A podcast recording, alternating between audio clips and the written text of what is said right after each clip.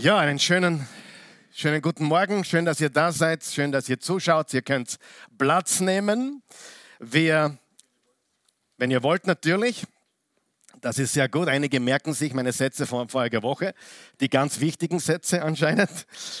Wir sind heute in Teil 7, Teil 7 unserer Serie Rock Solid, also ein felsenfestes Leben zu bauen und damit auch beim Finale angelangt, also bei der letzten Botschaft dieser Serie, die so wichtig ist, dass wir ein felsenfestes, ein solides, ein rock-solid Leben hier auf der Erde leben. Zur Ehre Jesu Christi, damit sein Reich gebaut wird, hier auf der Erde, durch uns, seine Jesus-Nachfolger.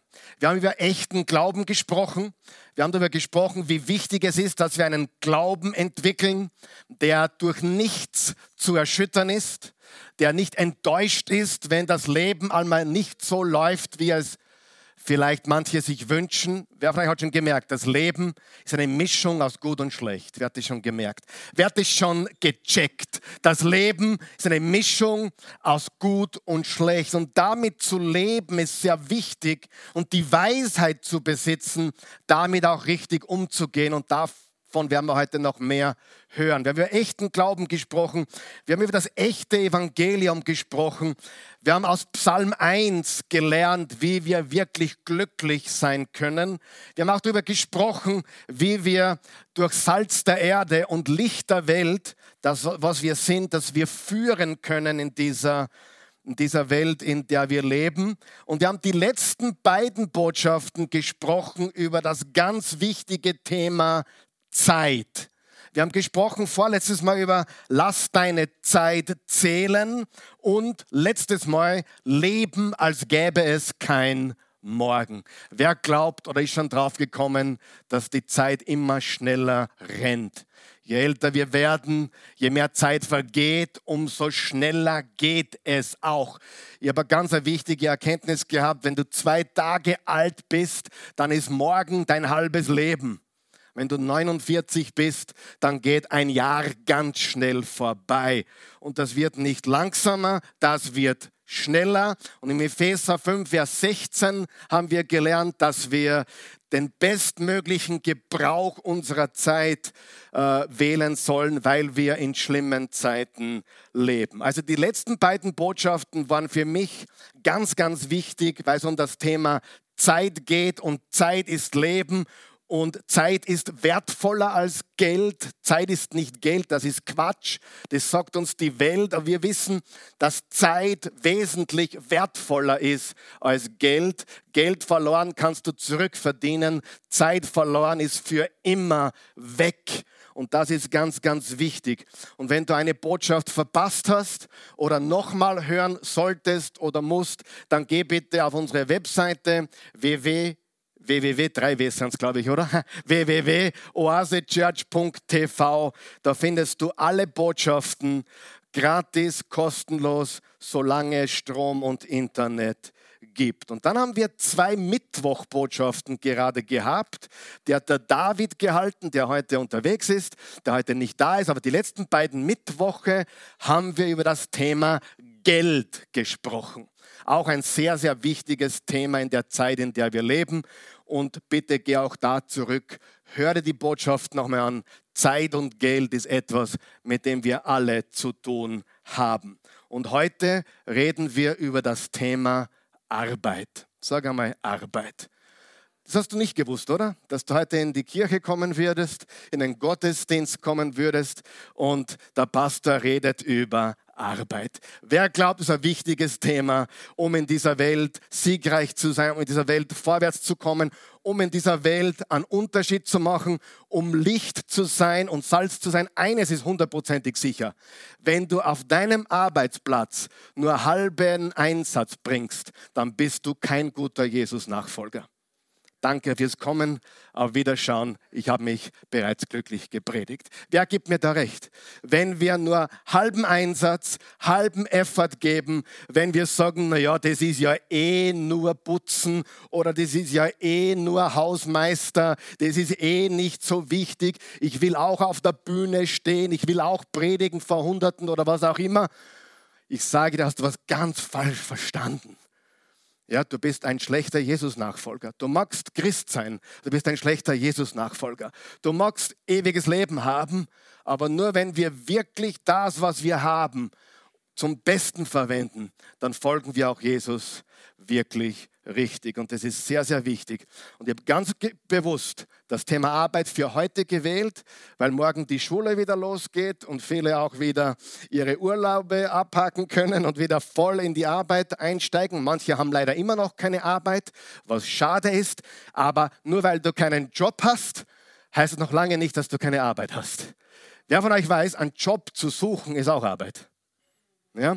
Und manche haben aufgehört, Arbeit zu suchen in dem Moment, wo sie einen Job gefunden haben. Ja?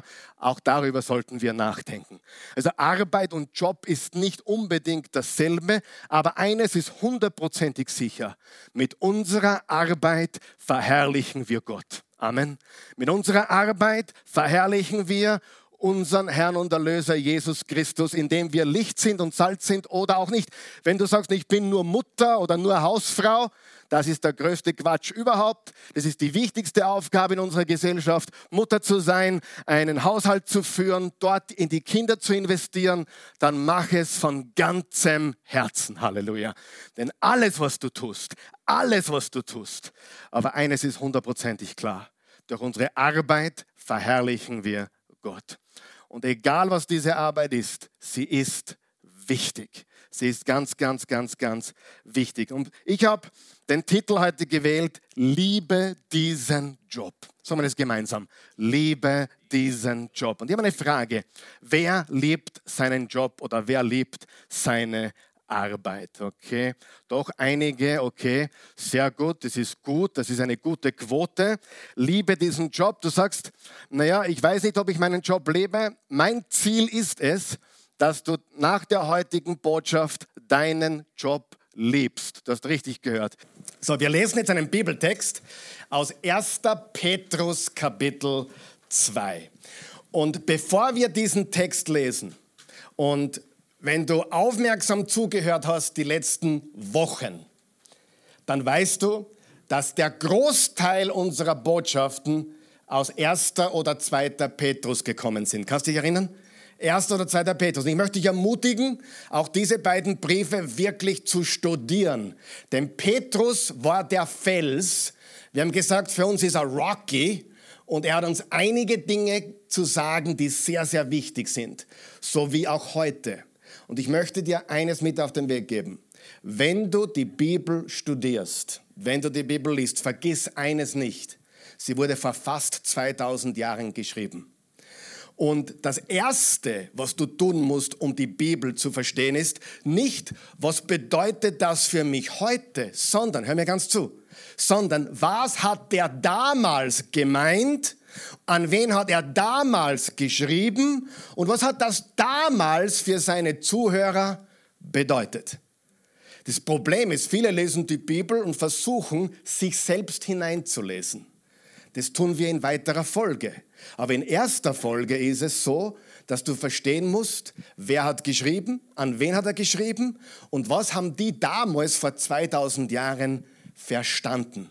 Es war eine andere Welt wie heute und trotzdem sind die Dinge sehr relevant für uns heute. 1. Petrus Kapitel 2, ich lade euch ein, mit mir laut zu lesen, Vers 11, ihr wisst, liebe Geschwister, dass ihr in dieser Welt nur Ausländer und Fremde seid. Deshalb ermahne ich euch, gebt den menschlichen Begierden nicht nach, denn die kämpfen gegen euch. Euer Leben muss gerade unter Menschen, die Gott nicht kennen, einwandfrei sein. Wenn sie euch als böse verleumden, sollen sie eure guten Taten sehen, damit sie zur Einsicht kommen und Gott preisen, wenn er einmal in ihr Leben eingreift. Stopp ganz kurz. Wichtig, ganz wichtig. wenn du einen maximalen Unterschied machen willst in dieser Welt, dann ist es nicht, was du predigst, es ist nicht das Traktat, was du verteilst, es ist nicht die Bibel, mit der du herumwachelst, es ist nicht, wenn du allen sagst, du musst Buße tun, sondern dein Leben, was du lebst. Dein Leben, was du lebst, ist die wichtigste Botschaft überhaupt.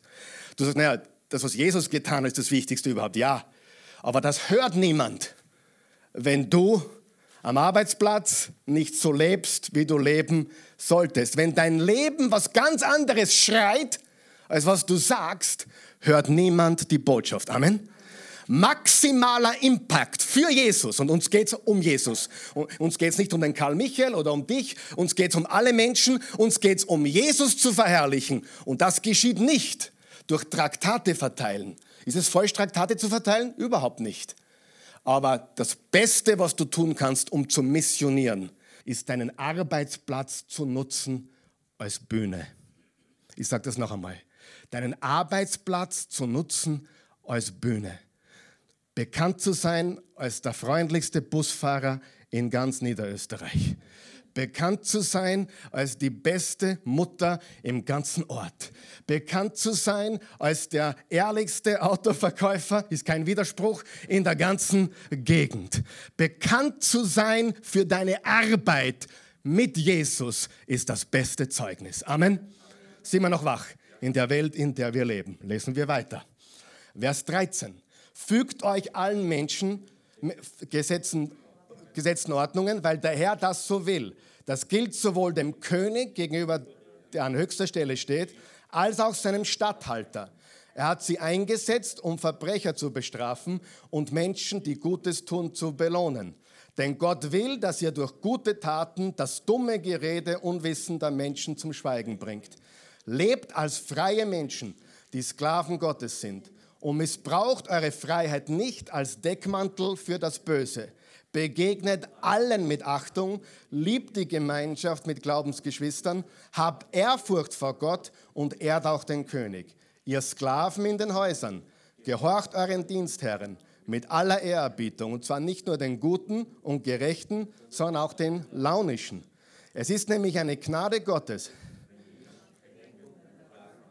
und unschuldig leidet, weil er in seinem Gewissen an Gott gebunden ist. Denn was wäre das für ein Ruhm, wenn ihr wegen einer Verfehlung Misshandlungen ertragt? Wenn ihr aber Gutes tut und dafür leiden müsst, dann ist das eine Gnade von Gott. Denn genau dazu seid ihr berufen worden. Auch Christus hat für euch gelitten und euch ein Beispiel gegeben, damit ihr seinen Fußspuren folgt. Wort des lebendigen Gottes, kraftvoll, ein bisschen schwierig, ein bisschen herausfordernd, aber ganz, ganz wichtig. Ihr könnt Platz nehmen.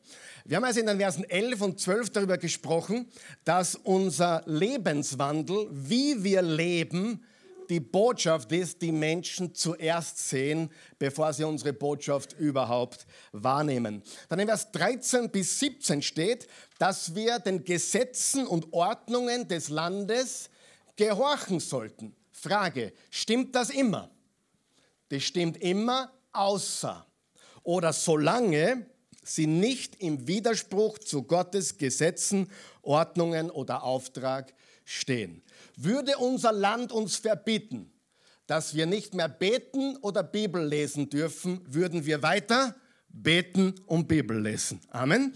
Wir gehorchen den Gesetzen des Landes und wir müssen ihnen gehorchen, wir sollen ihnen gehorchen, solange sie nicht im Widerspruch stehen zu dem, was Gott sagt.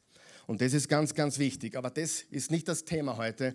Heute ist das Thema Verse 18 bis 21 und da geht es um das Thema Arbeit. Wie viel Zeit verbringen Menschen am Arbeitsplatz? Sehr, sehr viel. Ja, sehr, sehr viel. Ich weiß, es gibt Menschen, die haben gerade gar keine Arbeit, das verstehe ich, aber, oder sie haben keinen Job, aber grundsätzlich verbringen Menschen sehr viel Zeit am Arbeitsplatz. Also zu Hause bring, verbringst du hoffentlich am meisten Zeit und gleich danach kommt die Arbeit. Schläfst du mehr oder arbeitest du mehr? Keine Ahnung. Das kommt auch dich, drauf an. Wir schlafen viel. vielleicht ein Drittel unseres Lebens und wir arbeiten vielleicht ein Viertel unseres Lebens. Aber wir haben Arbeit, alle sind wir mit Arbeit beschäftigt. Und unser Arbeitsplatz, wie ich schon gesagt habe, ist die Bühne für uns Jesus-Nachfolger. Dort werden wir beobachtet. Wer von euch hat das schon gemerkt? Ungläubige oder Menschen, die Jesus nicht kennen, beobachten dich. Wem ist das schon aufgefallen? Wenn das noch nicht aufgefallen ist, dann möchte ich dir das ins Gedächtnis rufen. Du wirst beobachtet. Und ich bin nicht negativ, ich bin nur realistisch. Sie wollen dich fallen sehen. Das ist nur ehrlich. Das ist nicht böse gemeint, das ist nicht negativ gemeint, aber sie warten nur darauf, dass du einen Wutausbruch hast zum Beispiel oder dich nicht beherrschen kannst zum Beispiel. Wenn du einen ungläubigen Ehepartner hast oder Lebenspartner, kann das Gleiche der Fall sein. Du bist gläubig, du lebst für Jesus. Die andere Seite wartet nur darauf, etwas zu finden, wo sie dich anklagen können. Ja? Du bist Christ, so wie du ausgezuckt bist, oder du hast das getan und nennst dich Jesus-Nachfolger wir werden beobachtet. Das ist ganz, ganz wichtig zu verstehen und vor allem am Arbeitsplatz. Also, wenn du ein Bibelleser bist am Arbeitsplatz, dann steck die Bibel weg und werde ein fleißiger Arbeiter. Damit tust du mehr Gutes, als wenn du allen hineindrückst, wie viel du von der Bibel weißt. Darf man über die Bibel reden am Arbeitsplatz? Selbstverständlich. Wenn es passend ist, darf ich die Bibel lesen in einer freien Minute am Arbeitsplatz? Selbstverständlich. Darf ich beten am Arbeitsplatz, wenn es zeitlich passt und angebracht ist? Selbstverständlich. Das ist ganz klar. Wenn ich Taxifahrer bin, kann ich natürlich während dem Fahren unter meinem Atem, unter meinem Bart, kann ich beten und Gott lieben und zu ihm singen. Müssen ja die hinten nicht hören, aber ich kann auf jeden Fall für Gott leben. Und interessant ist, dass viele äh, sogenannten äh, Christen vom Vollzeitdienst reden. Zum Beispiel, ich war ja in einer Predigerschule. Ich habe eine Ausbildung zum Pastor genossen, als ich 18, 19 Jahre alt war. Und da haben viele parallel zu ihrem Studium einen Job gehabt. Und äh, manche haben den Job ernst genommen, manche nicht. Manche haben ein gutes Zeugnis für Jesus abgeliefert, manche überhaupt nicht. Und hier ist das Interessante, viele haben ständig davon gesprochen, naja, das ist ja keine echte Arbeit, ich werde ja in den vollzeitlichen Dienst gehen. Ich werde Pastor oder Prediger oder Evangelist. Und ich kann dir eines sagen, wenn du nicht lernst, dort fleißig zu sein, wo du bist, wird Gott dich nicht über Größeres stellen. Wer im Kleinen treu ist, wird über Großes gestellt. Wer im Kleinen nicht treu ist, der wird auch nicht über Großes gestellt. Und ich kann dir noch etwas sagen. Du kannst auf deinem Arbeitsplatz mehr für Jesus bewegen, als auf einer Bühne, wo Menschen dich durch ein Mikrofon hören. Aber den wirklichen Unterschied kannst du machen, wenn du etwas arbeitest mit deinen Händen oder ein fleißiger Mann oder eine fleißige Frau bist. Das ist sehr, sehr wichtig. Interessant habe ich auch gefunden in Vorbereitung auf diese Botschaft, dass über 50 Prozent aller Christen noch nie eine Predigt über Arbeit gehört haben. Das ist interessant. Die Hälfte aller Christen, die sind sicher nicht in die Oase gegangen, denn hier reden wir öfters darüber, aber die Hälfte aller Christen haben noch nie eine Predigt über Arbeit gehört. Und Arbeit ist eines der theologischsten Dinge überhaupt. Weißt du, dass der Apostel Paulus untertags Zelte gemacht hat, Zelte gebaut hat, dass er abends frei war, den Menschen das Evangelium zu predigen, ohne ihnen zur Last zu fallen. Hast du das gewusst? Das war ein fleißiger Mann, der einen Paralleljob gehabt hat, um seinen Lebensunterhalt zu verdienen. Das findest du durch die ganze Apostelgeschichte hindurch. Arbeit ist was ganz Geistliches. Ich sage das nochmal. Arbeit ist was ganz Geistliches. Und wenn deine Einstellung oder meine Einstellung zur Arbeit nicht gut ist, dann haben wir ein geistliches Problem. Wie oft haben wir das schon gehört? Ich will nicht putzen. Ich will nicht hinter der Kamera stehen. Ich würde gern vor der Kamera stehen. Ich bin für Größeres berufen. Mittlerweile bin ich so kühn, dass ich sage, du bist nicht viel größer als berufen, du bist zum Putzen berufen. Und wenn du gelernt hast, deine, deine Putzberufung zu erfüllen und wenn du gelernt hast, treu zu sein, wo du bist, dann wird Gott dich befördern. Amen. Sagen wir noch wach heute. Das ist sehr, sehr wichtig. Sehr, sehr wichtig. Ich möchte heute vier Prinzipien mit euch teilen. Vier Prinzipien, die wir aus den Versen 18 bis 21 lernen. Das erste ist eine praktische Anweisung. Die Bibel ist sehr praktisch und das geistliche Leben ist auch sehr praktisch. Und im Vers 18 steht Folgendes. Ihr Sklaven in den Häusern, gehorcht euren Dienstherren mit aller Ehrerbietung und zwar nicht nur den Guten und Gerechten, sondern auch den Launischen. Interessant ist hier, dass das Wort Sklave verwendet wird oder Diener. Was haben wir heute schon gelernt?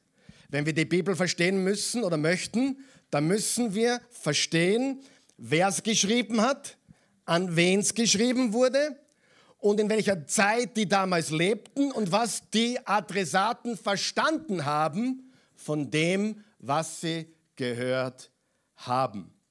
Die Sklaverei war etabliert im römischen Reich.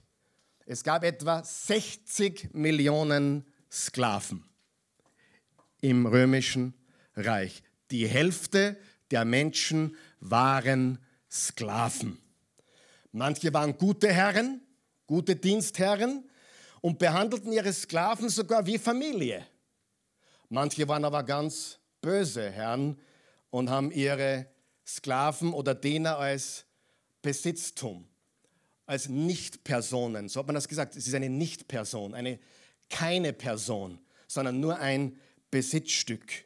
Sie hatten keine Rechte, sie hatten keinen Schutz und es gab auch keine Gewerkschaft, wo sie hingehen konnten. Das gab es alles nicht. Sie hatten keine Möglichkeiten. Und das muss man sich so vorstellen. Ein Sklave war jemand vom Doktor bis zum Hilfsarbeiter. Wenn du eine reiche Familie warst, hast du vielleicht sogar einen Doktor, einen Privatdoktor gehabt, der dein Sklave war. Aber diese Menschen waren da, um dir zu dienen. Du hattest, die hatten kein Recht, keinen Schutz und konnten nirgendwo vor Gericht, am Arbeitsgericht oder sonst irgendwo ihre Stimme hören machen. Das war unmöglich. Aristoteles, der oft so positiv zitiert wird, was ich nicht verstehe in Wirklichkeit, hat Folgendes gesagt. Ein Sklave ist ein lebendiges Werkzeug. Und ein Werkzeug ist ein lebloser Sklave. Aristoteles, den du vielleicht schon oft zitiert gehört hast, wie wunderbar der ist, ist zum Sklaventum gestanden. Das war die Zeit, in der Petrus das geschrieben hat. Varro, ein römischer Adeliger, hat gesagt, das Einzige, was einen Sklaven von einem Tier oder einem Karren unterscheidet, ist, dass ein Sklave sprechen kann. 50 Prozent der damaligen Welt im römischen Reich waren Sklaven. Und wenn jemand als Freier geboren wurde, war das das größte und beste Geschenk, was jemand haben könnte. Nur dass du nicht als Sklave geboren wurdest, war schon eine riesige Freude. Und ein verletzter oder toter Sklave war in Wirklichkeit ein kaputtes Werkzeug. Kannst du das vorstellen? Ein kaputtes Werkzeug. Und ein davongelaufener Sklave, der dann wieder erwischt wurde, dem wurde ein F, ein F in die Stirn eingebrannt. Fugitivus, Flüchtling. Jeder konnte sehen, dass das ein geflohener Sklave war, der wieder eingefangen wurde.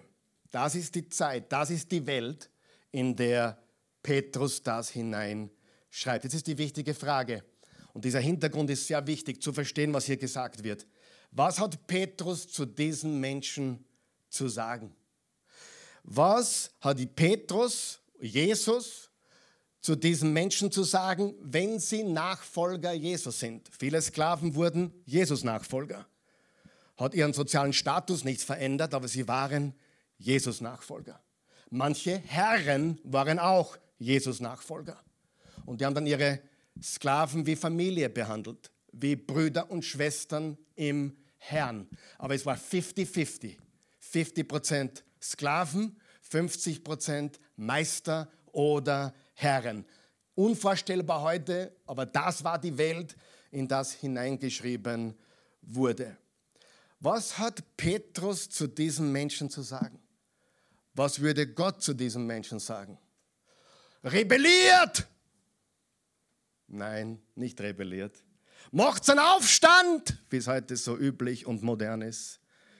Überall Aufstände und Rebellionen. Überhaupt nicht. Darf ich was anmerken? Als Christen sind wir nicht berufen für Aufstände, Demonstrationen oder Rebellionen. Als Christen sind wir auf, aufgerufen, Jesus zu folgen und seinen Namen zu verkündigen. Amen. Du hörst mich hin und wieder über Politik reden, aber ganz, ganz selten. Du hörst mich hin und wieder über soziale Ungerechtigkeit reden, aber ganz, ganz wenig. Es ist nicht mein Job. Mein Job ist, das Evangelium von Jesus zu verbreiten. Okay, ich möchte dazu einflechten. Sklaverei ist falsch. Es war damals falsch, es ist heute falsch. Sklaverei ist immer falsch. Aber was war das, was Petrus zu ihnen gesagt hat, dass sie tun sollen? Schauen wir es uns noch mal an, im Vers 18. Im Vers 18 steht, ihr Sklaven in den Häusern, ihr Diener, heute würde man sagen, ihr Mitarbeiter, gehorcht euren Dienstherren mit aller Ehrerbietung, das heißt mit allem Respekt. Sag einmal Respekt. Respekt. Jemanden zu respektieren heißt nicht, dass du mit ihm einer Meinung bist. Es geht dann weiter. Nicht nur den Guten und Gerechten, sondern auch den Launischen. Darf ich fragen, hat jemand einen launischen Boss? Nicht aufzeigen. Andere Frage, ist jemand hier ein launischer Boss? Vielleicht bist du der launische Boss, vielleicht hast du einen launischen Boss. Frage, gibt dir das das Recht zu rebellieren, respektlos zu sein, am Abend über deinen Chef herzuziehen und zu schimpfen? Nein. Das ist ein schlechtes Zeugnis für Jesus. Ganz, ganz wichtig zu verstehen. Er hat ihnen gesagt, dass sie ihre Position nutzen sollten, um Jesus zu verherrlichen. Sie egal, und das ist das biblische Prinzip, egal wo Gott dich hinstellt, sag einmal egal, egal wo, egal wo Gott dich hinstellt, nutze die Position, um Jesus zu verherrlichen. Ich kenne Menschen, die sind im Gefängnis, persönlich. Ich habe sie besucht. Ich kenne Menschen, die sind gläubige Christen, die sind im Gefängnis. Zu Recht, weil sie was angestellt haben. Ich kenne auch jemanden, der ist ungerechterweise im Gefängnis, ist ein Jesus-Nachfolger, aber er schimpft nie über seine Situation.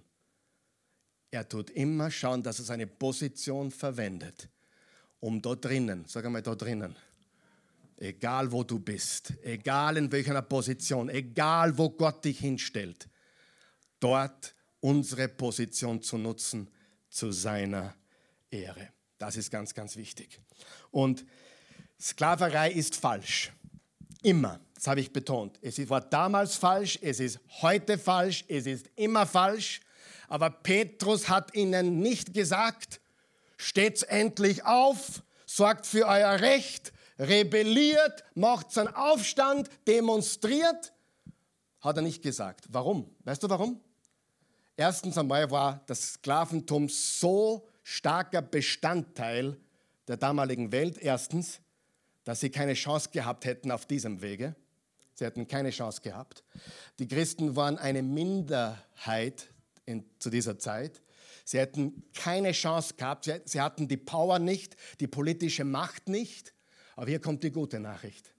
Die Geschichte sagt uns, du kannst jede christliche Geschichte, jede weltliche Geschichte, jedes weltliche Geschichtsbuch, jedes christliche Geschichtsbuch hernehmen. Zwischen 300 und 400 nach Christus war das Christentum weit verbreitet.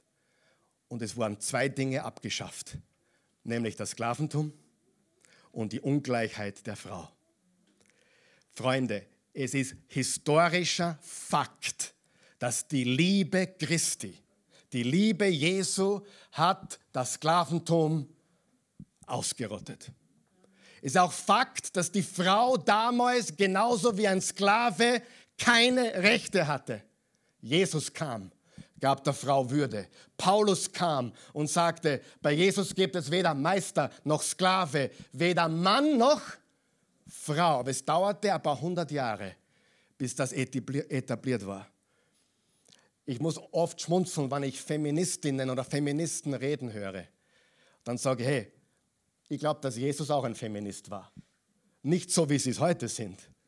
Aber wenn irgendjemand die Gleichheit der Frau in die Wege geleitet hat, dann war es Jesus Christus. Frauen, wenn das der einzige Grund ist, warum du Jesus respektierst, wenn du sagst, hey, ich, jetzt habe ich was verstanden, ich habe immer geglaubt, die Christen sind so verurteilen und die Christen sind so eine Männergesellschaft. Es gibt ja auch Kirchen, da sitzen die Männer rechts und die Frauen links. Und die Frauen müssen ein, ein Geschirrtuch oder Kopftuch tragen. Nein, ich, verstehst du? Ich will mich da nicht. Aber Jesus hat damit aufgeräumt. Wisst ihr das?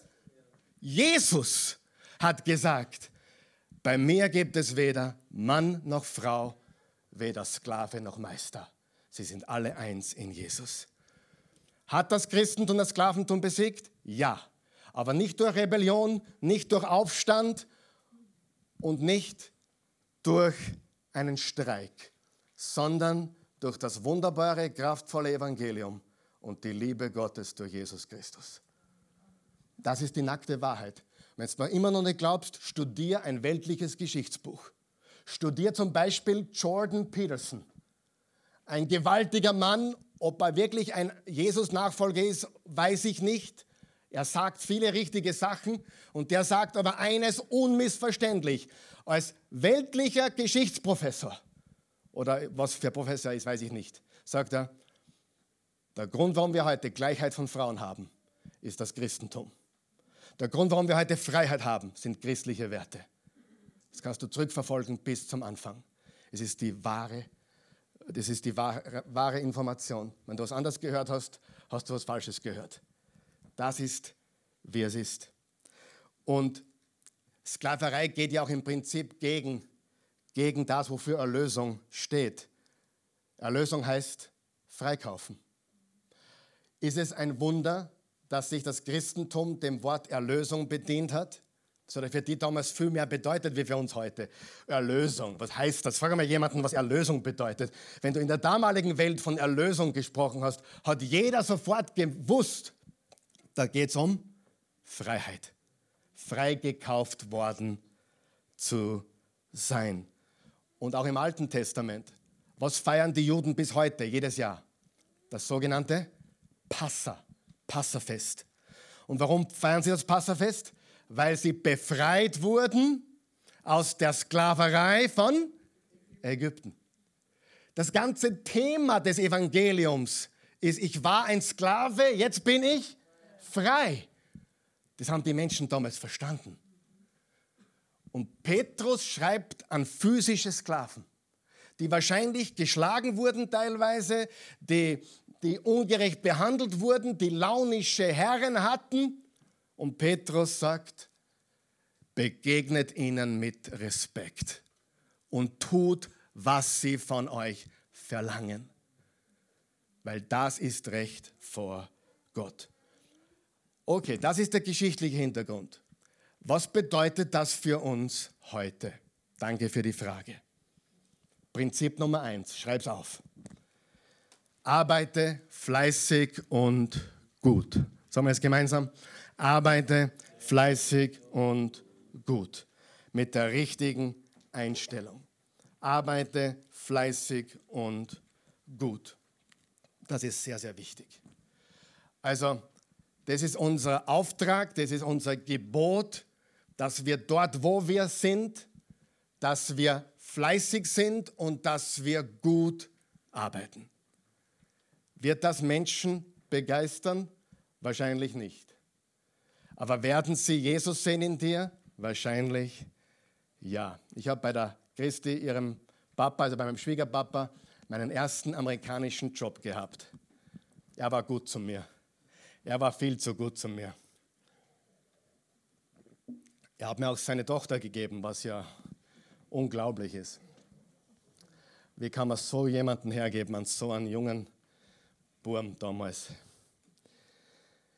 Aber ich sage euch jetzt etwas. Ich bin dort in die Firma und ich war immer schon unternehmerisch geprägt. Das heißt, wir machen das Beste aus dem, was wir haben. Zeit. Und ich war nie jemand, der auf die Uhr geschaut hat. Ich war immer jemand, der auf Jesus geschaut hat. Was Lustiges gehört. Ein Supermarktmanager, ein gläubiger Supermarktmanager hat gesagt, wenn du nicht an die Auferstehung Jesu glaubst oder wenn du nicht an die Auferstehung glaubst, komm drei Minuten vor Ladenschluss und du erlebst eine Auferstehung. Plötzlich das Bocken soll ich was zeigt haben. Und die Auferstehung ist Realität. Dafür sollten wir nicht bekannt sein. Hör auf, auf die Uhr zu schauen, beginne auf Jesus zu schauen. Ich weiß, einige verstehen diese Botschaft heute nicht so wirklich. Die denken sie, ist das notwendig? Ich möchte dir was sagen. Das ist vielleicht eine der wichtigsten Botschaften für dich in deinem ganzen Leben. Ich begegne oft Menschen, die glauben, dass sie nur für Gott arbeiten, wenn sie predigen. Und sie arbeiten nur für Gott, wenn sie Pastor sind oder Seelsorger. Du arbeitest für Gott immer, zu jeder Zeit. Du gehörst ihm und alles, was du tust, ist geistlich. Wenn du es mit Freude tust, ist es eine Freude für Gott. Wenn du es mit Raunzen tust, dann ist es keine Freude für unseren Herrn. Gehen wir zum zweiten Punkt. Also Prinzip Nummer eins, arbeite fleißig und gut. Sagen wir es gemeinsam? Arbeite fleißig und gut. Wer will im Leben weiterkommen? Junge Leute, wer will im Leben weiterkommen? arbeite fleißig und gut. Wer von den Älteren sagt, das ist genau richtig? Ja, arbeite fleißig und gut.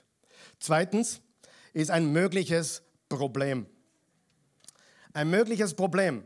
Wir haben gelernt, dass manche Herren gute Herren waren, also liebevoll waren und sie wie Familie behandelt haben, aber manche waren launisch und ungerecht. Launisch und ungerecht. Und das kann natürlich schwierig sein.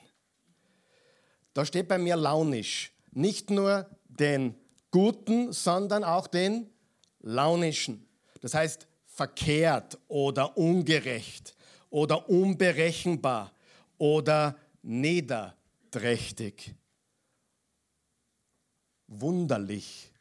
Das kann eine Komplikation sein. Ich habe tatsächlich erlebt, als ich bei der Christi ihrem Papa gearbeitet habe, da waren fünf Leute in meiner Abteilung und dann kam der Karl Michael. Jetzt, jetzt räumen wir hier auf. Ich war 19 Jahre, ich war übermotiviert. Ich war in vielen Dingen kein gutes Zeugnis für Jesus, wirklich nicht. Ich war in vielen Dingen besserwisserisch, von oben herab. Aber eines habe ich getan. Ich habe dreimal so schnell gearbeitet wie alle anderen. Und ich habe es tatsächlich erlebt. Jemand kam zu mir, hör auf, so schnell zu arbeiten, du haust uns in Schnitt zusammen. Die waren nicht erfreut, dass ich schneller und härter gearbeitet habe. Und ich habe mir damit keine Freunde gemacht in dem Sinne, aber letztendlich war ich dann der Einzige, der übrig geblieben ist. Und ich hoffe nicht nur, weil ich der Schwiegersohn war, sondern wirklich, weil ich was geleistet habe. Und das ist sehr wichtig. Und es kann Schwierigkeiten geben, wenn du einen Arbeitsplatz hast. Natürlich, du kannst einen Boss haben, der unsympathisch ist. Aber was tun wir dann? Wir respektieren diese Menschen. Jetzt kommt das Prinzip Nummer zwei. Bist du bereit? Das Leben ist eine Mischung aus gut und schlecht. Das Leben ist eine Mischung aus gut und schlecht. Aber jetzt kommt das Wichtigste. Benutze beides, sagen wir beides, um zu werben um zu werben. Was sollten wir tun? Werben für Christus. Werben für Jesus Christus. Das Leben ist eine Mischung aus gut und schlecht. Benutze beides, um zu werben. Wie lebst du, wenn du Schlechtes erfährst im Leben? Ein Schicksalsschlag. Wenn du was erlebst, was nicht positiv ist. Können Menschen Jesus in dir sehen oder sehen sie, dass du genauso enttäuscht bist und fertig bist wie alle anderen? Oder sehen sie, dass du anders umgehst mit einem launischen Boss wie alle anderen? Sehen sie, dass du nicht mitschimpfst, wenn alle anderen schimpfen? Benutze das Schlechte in deinem Leben zu werben und benutze das Gute in deinem Leben, um zu werben. Beides ist dazu da, damit wir Licht sein können und Salz der Erde. Die Harvard-Universität hat eine Studie gemacht und die haben festgestellt, 85 Prozent aller Menschen, die einen Job, einen hohen Job erhalten und behalten, ist nicht aufgrund ihrer Fähigkeiten, sondern aufgrund ihrer Einstellung. Die Einstellung hält sie oben. Das ist der Grund, warum Spitzensportler oder sehr erfolgreiche, junge, dynamische nicht am Ende erfolgreich sind. Es fehlt ihnen an dem bisschen extra, nämlich der Einstellung. Ich bin ein sehr guten Freund, der war in der Medizinbranche tätig, Radiologie, und er war arbeitslos und das mochte er überhaupt nicht. Und jeder von euch, der arbeitslos ist oder war, weiß, das ist nicht angenehm. Und er hat sich beworben und beworben und beworben. Und bei einem Gespräch wurde er vorgeladen und dann hat der Interviewer gesagt, wir werden uns bei Ihnen, wir werden uns bei Ihnen melden. Ich meine, das will niemand hören, oder? Wir wissen, was das bedeutet, oder? Wir werden uns bei denen melden. Dann ging er aus dem Büro enttäuscht, ist stehen geblieben, hat sich umgedreht, ist noch einmal zum Schreibtisch dieses Interviews gegangen und hat gesagt, nur damit Sie mich richtig verstehen, wenn Sie mich einstellen, werden Sie jemanden einstellen, so einen harten Arbeiter haben Sie noch nie gesehen. Und er sagte, du hast den Job. gigantisch. Das bisschen, was er ihm da gezeigt hat, von der Einstellung, hat dazu geführt, dass er den Job bekam und nicht jemand anderer. Und das ist so, so wichtig. Und die Bibel sagt uns, wie wir am Arbeitsplatz leben sollen. Und ich weiß nicht, welchen Job du hast oder wo du gerade bist, aber ich weiß eines hundertprozentig sicher. Jesus hat dich dorthin gestellt. Du sagst, das kann ich mir nicht vorstellen. Glaubst du es mir? Vielleicht glaubst du es mir nicht, ist mir auch egal. Aber Jesus hat dich dorthin gestellt. Du sagst für immer, habe ich nicht gesagt. Aber für jetzt. Sag mal mit, mit mir, für jetzt. Übrigens, wenn du jetzt arbeitslos bist, bist du auch für jetzt arbeitslos. Und Gott weiß das. Und Gott weiß, was du mit deiner Zeit jetzt machst. Stimmt's oder stimmt's nicht? Und das sind alles Tests, die Gott sieht, ob er dich befördern kann, ja oder nein. Aber es macht einen gewaltigen Unterschied, ob du arbeitslos bist und sagst, naja, jetzt habe ich gerade keine Arbeit, ich schaue mir fünf äh, Serien von Netflix an jeden Tag. Oder ich bete mehr, ich studiere mehr, ich bewirb mich mehr, ich arbeite mehr, ich gebe mein Bestes. Wenn du es noch nicht weißt, im 1. Thessalonicher 3, Vers 10 steht, wer nicht arbeiten will, soll auch nicht essen. Auch das steht in der Bibel. Es ist sehr wichtig, dass wir als gläubige Christen eine gesunde Haltung zur Arbeit haben. Und wir sollten das Gute und das Schlechte verwenden, um zu werben. Wirb mit deiner Position. Wirb, wenn du im Gefängnis sitzt. Wirb mit deiner schlechten Situation. Unglaublich. Ich kann mich erinnern, als ich das erste Mal gepredigt habe im Gefängnis. Das war 1989. Ja, da habe ich schon gelebt. Schaue ich nicht so aus, aber das, ich habe schon gelebt. Ich war 18. Und ich wurde eingeladen von meinem sehr guten Freund Jerry Polk, der ist mittlerweile schon verstorben vor einigen Jahren. Er war ein älterer Mann damals, der mich ein bisschen genommen hat, älter, der war so alt wie jetzt, ja, also älter. Ja. Äh, er war, hat mich mitgenommen und gesagt, äh, Karl Michael, ich fahre einmal im Monat in das Gefängnis, das ist eineinhalb Stunden weg und da sitzen nur Mörder und Schwerverbrecher. Sag ja gerne, ich, ich, will unbedingt dort mit und ich, du, du, du musst aber auch predigen. Sag ja, mache ich. Und ich gehe da hinein, die haben jeden Sonntag Gottesdienst, da waren 50 bis 100, irgend, ziemlich, ziemlich coole Gruppe von Häftlingen, die da gemeinsam Gottesdienst feiern. Ich will euch nicht zu nahe treten, aber gesungen haben die nicht besser, aber lauter. Ehrlich gesagt war ich bis zu diesem Zeitpunkt noch in gar keiner Kirche, die so laut gesungen haben. Falscher, aber lauter. Es waren ja nur Männer drinnen. Ja. Und der Mann am Klavier hat gespielt Amazing Grace. Und ich fragte ihn, meinem Freund, was, ist, was hat denn der verbrochen? Naja, der hat vor 17 Jahren, damals vor 17 Jahren, seine Frau erschossen. Sollte man nicht machen.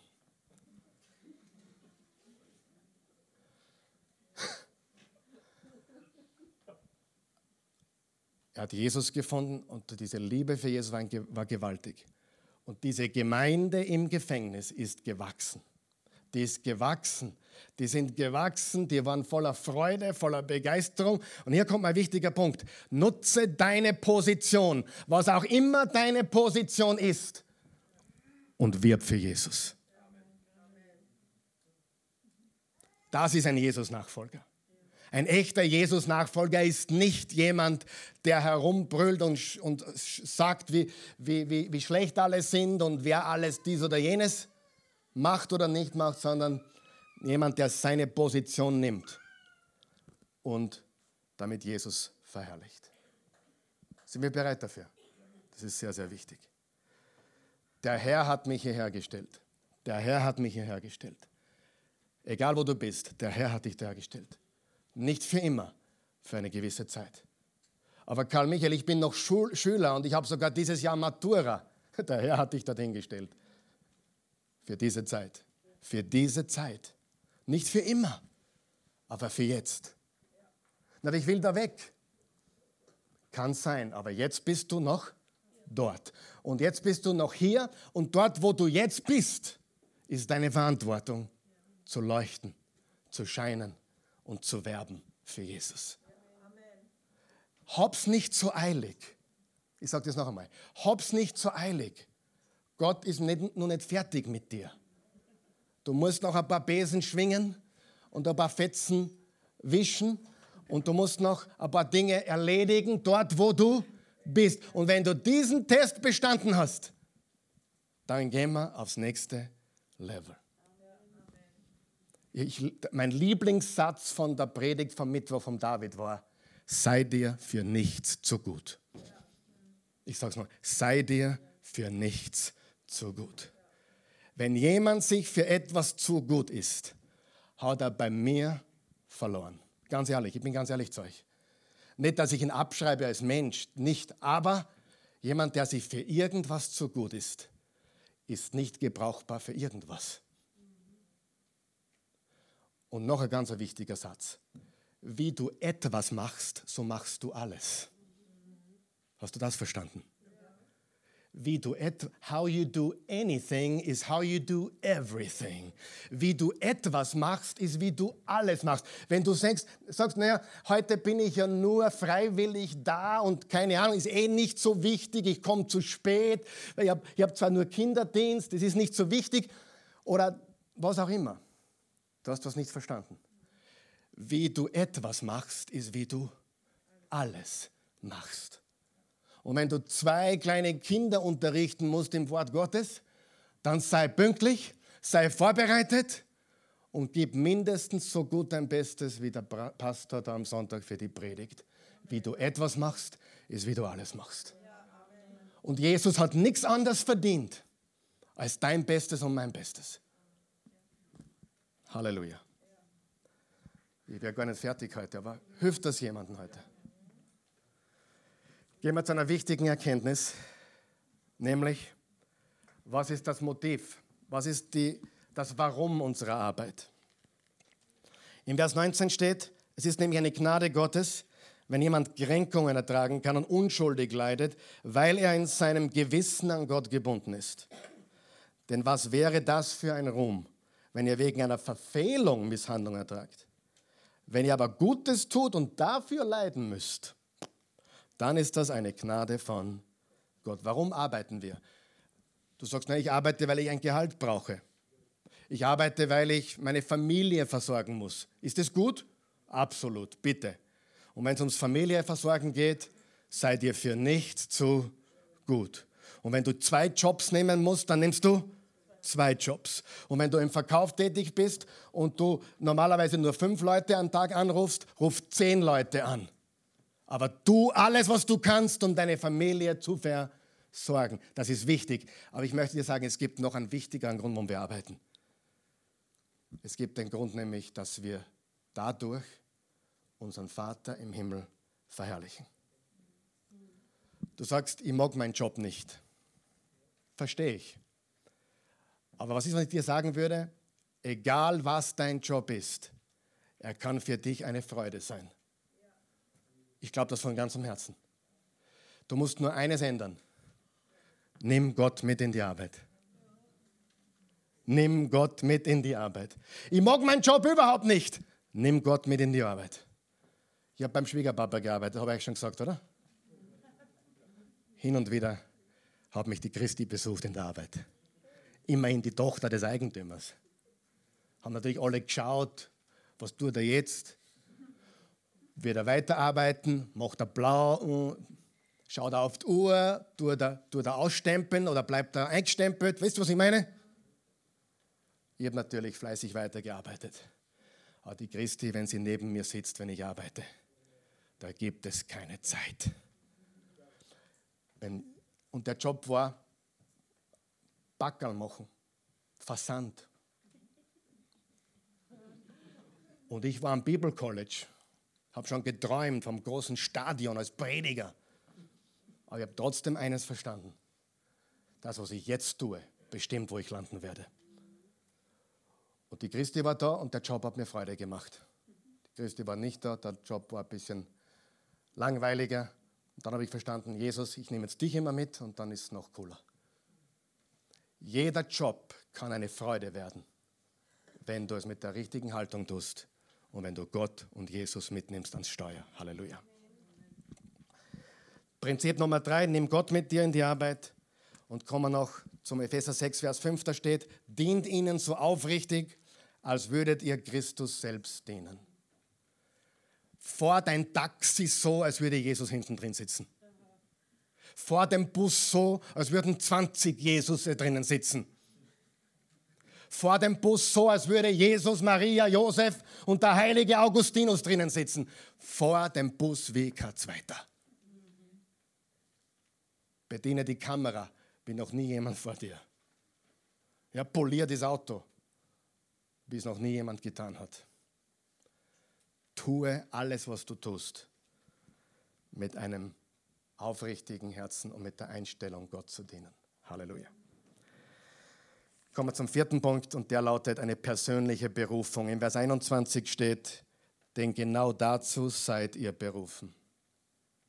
Auch Christus hat für euch gelitten und euch ein Beispiel gegeben, damit ihr in seine Fußstapfen folgt. Was ist unsere Berufung? Das, was wir heute gehört haben. Wo ist deine Berufung? Dort, wo du gerade bist. Na, Pastor, aber kann nicht der Zeitpunkt kommen, wo ich gehen kann oder gehen soll? Natürlich.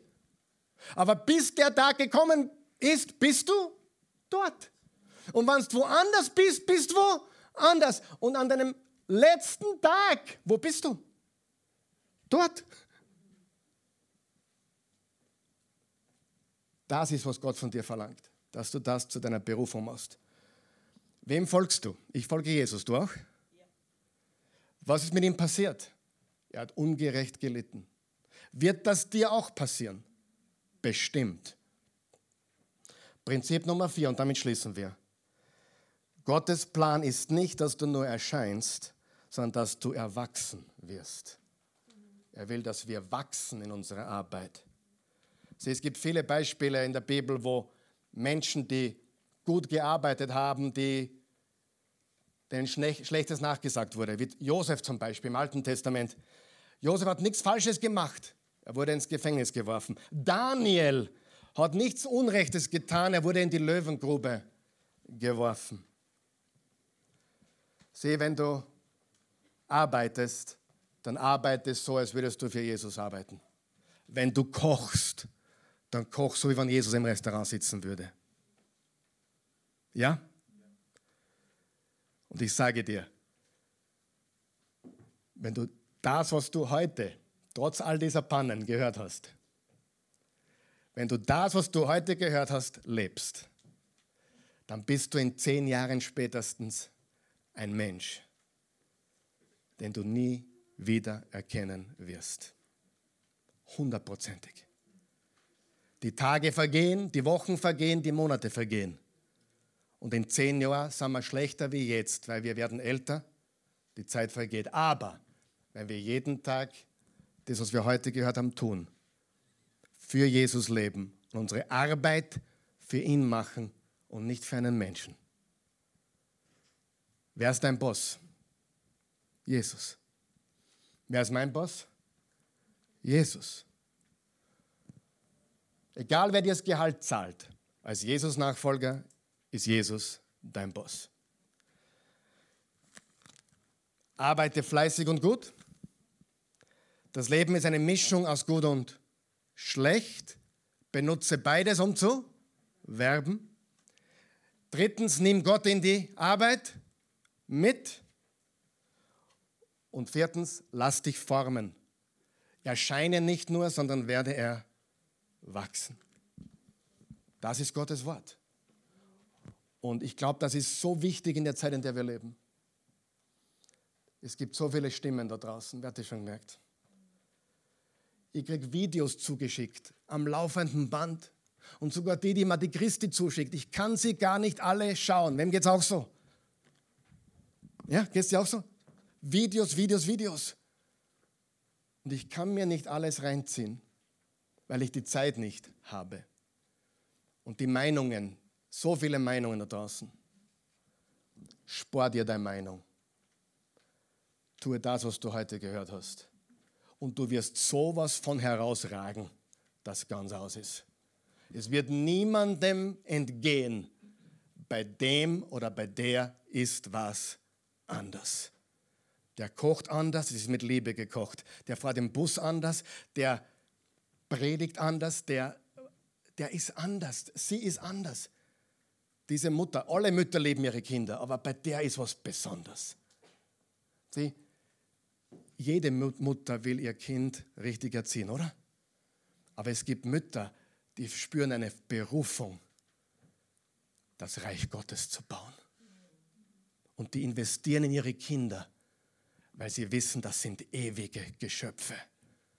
Die werden eines Tages von ihr abtreten und ihrem Schöpfer begegnen. Ja, Du kannst deine Arbeit gut machen. Aber mach sie nicht nur gut, mach sie für Jesus persönlich. Und du wirst sehen, dein Leben wird ganz anders. Plötzlich arbeitest du nicht mehr, denn alles ist eine Freude für dich. Halleluja. Lass uns aufstehen. Vater im Himmel, wir loben und preisen dich, wir danken dir für deine unendliche Güte wir danken dir für deine unendliche Gnade. Was diese Welt braucht, ist Wahrheit. Und was diese Welt braucht, ist Liebe. Im Doppelpack. Wahrheit und Liebe. Und ja, wir, wir, wir kennen die Wahrheit. Und die da draußen kennen die Wahrheit nicht. Die, die Welt, die Christus nicht kennt, kennt die Wahrheit nicht. Aber ich glaube, dass wir heute gelernt haben, himmlischer Vater, wie wir da draußen leben sollen nämlich nicht unbedingt mit lauten Worten, sondern als Diener, als Sklaven Jesu Christi. Gott sei Dank sind wir keine Sklaven. Wir sind Mitarbeiter, die Rechte haben. Wir sind Angestellte, Beschäftigte, die Rechte haben. Die Welt ist heute anders und trotzdem alles, was Petrus gesagt hat damals, die Prinzipien stehen heute. Dass wir fleißig und gut arbeiten, dass wir dich, Gott, in die Arbeit mitnehmen, dass wir uns formen lassen dort, dass wir verstehen, das Leben besteht aus einer Mischung gut und schlecht und wir werben mit beidem. Was diese Welt braucht, ist Menschen, die Jesus wirklich nachfolgen und die leuchten, Licht der Welt und Salz der Erde sind. Und das wollen wir. Wenn du hier bist, heute, morgen oder zuschaust oder dieses Video siehst, egal welche Uhrzeit es ist, gerade bei dir, ich kann dir eines sagen. Jesus ist nicht so, wie du wahrscheinlich glaubst, dass er ist. Du beurteilst Jesus, weil du Christen gesehen hast. Und das ist meistens falsch. Leider. Leider, leider meistens falsch. Wenn du mich anschaust und sagst, na so muss Jesus sein, legst du daneben. Leider. Jesus ist der Sohn Gottes, er ist perfekt. Christen sind absolut unperfekt, aber sie haben Vergebung durch den Erlöser. Genau das Gleiche kannst du haben. Und genau das Gleiche möchte ich, dass du hast. Wenn du diese Vergebung haben willst, dieses neue Leben, dann möchte ich dich in ein Gebet führen jetzt. Bete mit mir, wenn du möchtest. Guter Gott, ich komme zu dir. Ein Sünder. Genau das bin ich. Ich brauche einen Retter. Und Gott, Jesus, du bist dieser Retter. Du kamst in diese Welt, um meinen Platz einzunehmen. Am Kreuz. Meine Strafe hast du getragen. Meine Sünden, meine Schuld wurden auf dich gelegt. Du hast mich erlöst, freigekauft aus der Sklaverei, der Sünde und des Todes. Und ich bitte dich jetzt, Jesus, komm in mein Leben, sei mein Herr, sei mein Erlöser, mach mich neu. Ich gebe dir mein Leben und ich empfange deins. Ich gehöre dir. In Jesu Namen. Amen. Das ist das Gewaltigste, was passieren kann. Du sagst, naja, die Oase ist ein, ein, ein, eine kleine Gruppe von Menschen. Wie passt das in das ganze Konzept der Weltgeschichte? Es gibt beinahe zwei Milliarden Menschen auf der Welt, die zumindest sagen, dass sie zu Jesus gehören. Wir sind die größte Bewegung der Geschichte. Es mag hier klein ausschauen, aber das, was wir tun, ist riesengroß. Es gibt kein Unternehmen, was so groß ist wie die Kirche. Und ich rede nicht von der katholischen Kirche, ich rede vom Leib Christi. Es gibt kein Land der Welt. China ist kleiner wie die Kirche. Halleluja. Der Leib Christi ist größer wie China. Das ist, wo wir Bestandteil sind. Und wir sind ein kleiner ein kleiner Ort, ein kleiner, eine kleine Gruppe in einem ganz großen, großen Reich. Und wir tun, was wir können hier mit all unserer Kraft, um Menschen zu Jesus zu bringen. Denn er ist die einzige Hoffnung. Und am Arbeitsplatz haben wir jeden Tag die Gelegenheit, den Menschen zu zeigen, was ein echter Jesus-Nachfolger ist. Für ihn zu leuchten und unser Bestes abzuliefern. Amen.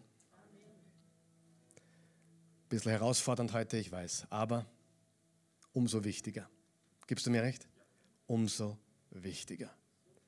Weil nur das verändert die Welt. Ich bin die Wochen sogar ein bisschen entmutigt worden. Kannst du mir glauben, ich werde öfters entmutigt. Ich habe mir gedacht, was braucht die Welt an weiteren Prediger? ja, diesen Gedanken hatte ich oft schon. Und eigentlich stimmt es ja.